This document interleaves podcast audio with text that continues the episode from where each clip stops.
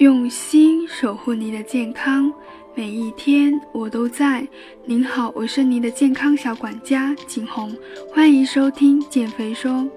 如果你喜欢减肥说分享的每一次内容，记得收藏订阅哦。减肥说在此祝您身体健康，身材窈窕，身心愉悦。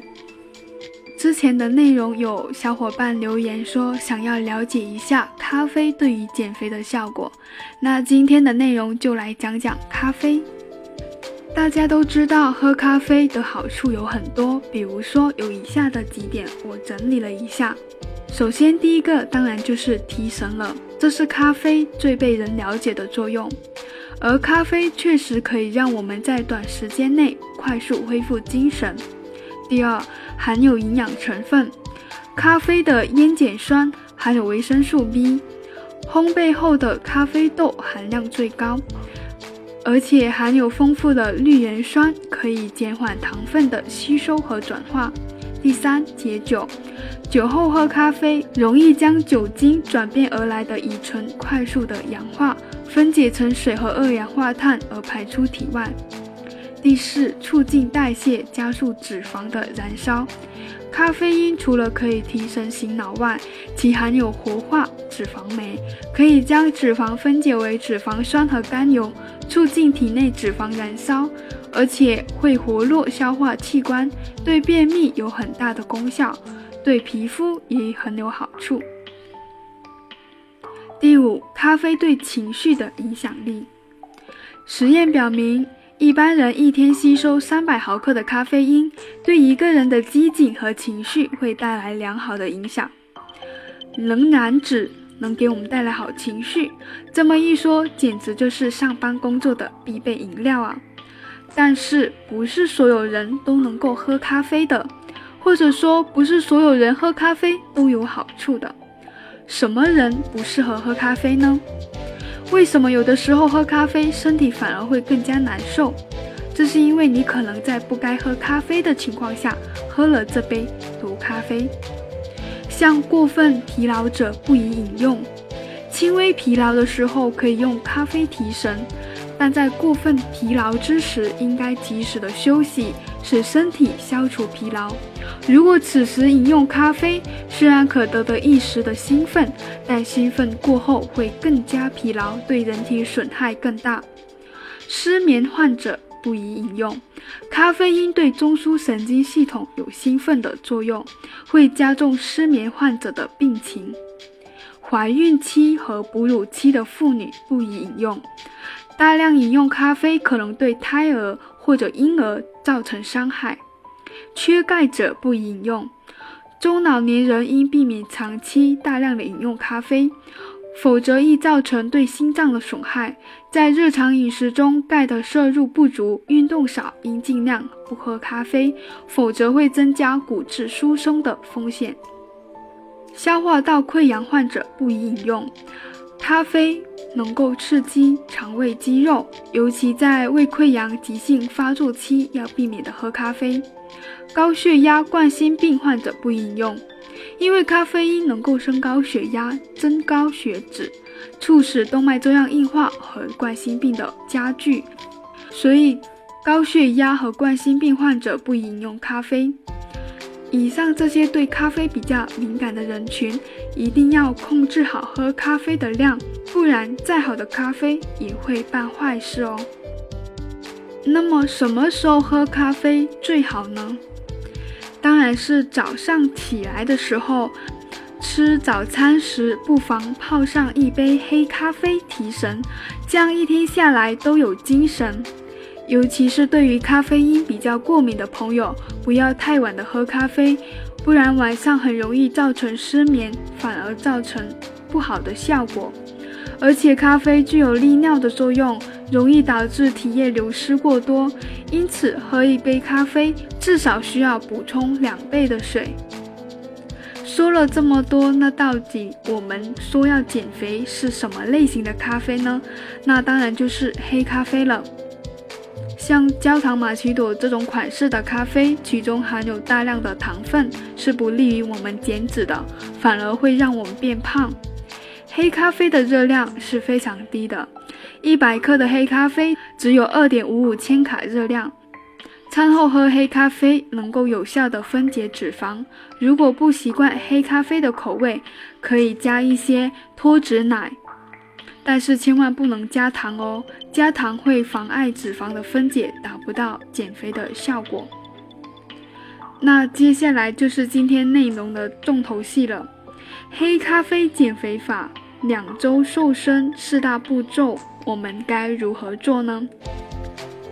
首先，第一个当然就是要学会闻，让自己沉浸在浓郁的咖啡香里。据研究，咖啡的香味能够让人心情的稳定，并提高五官的敏感度。工作时，一杯黑咖啡可以提升工作效率，更可以刺激减肥的意愿。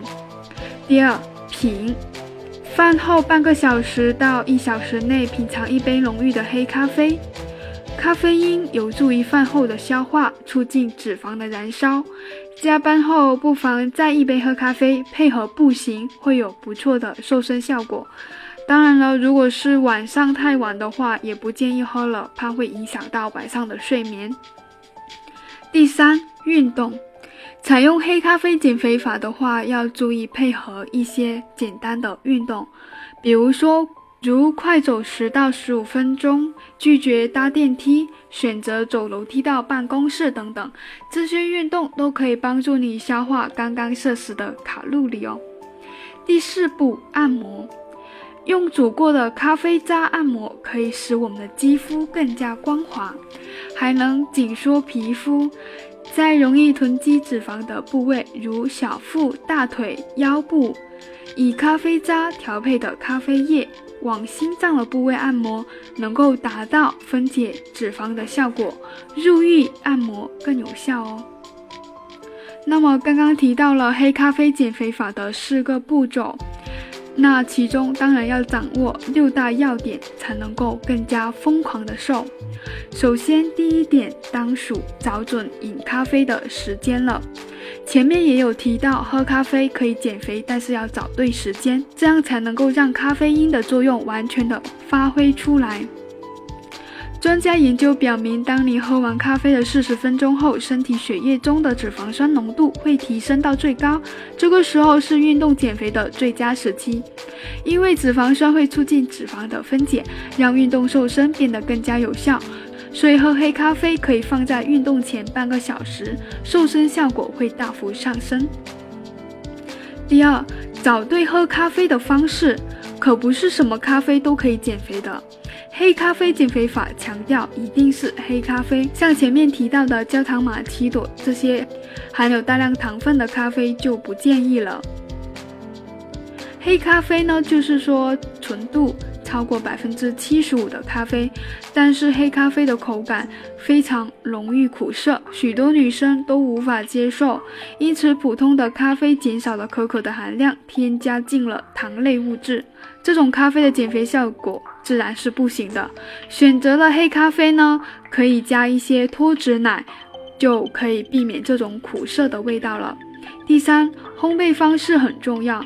咖啡的风味主要是咖啡豆烘焙时间和温度决定的，而这两个因素也决定了最终咖啡中的咖啡因的含量。一般来说，烘焙咖啡豆的温度是一百七十八度。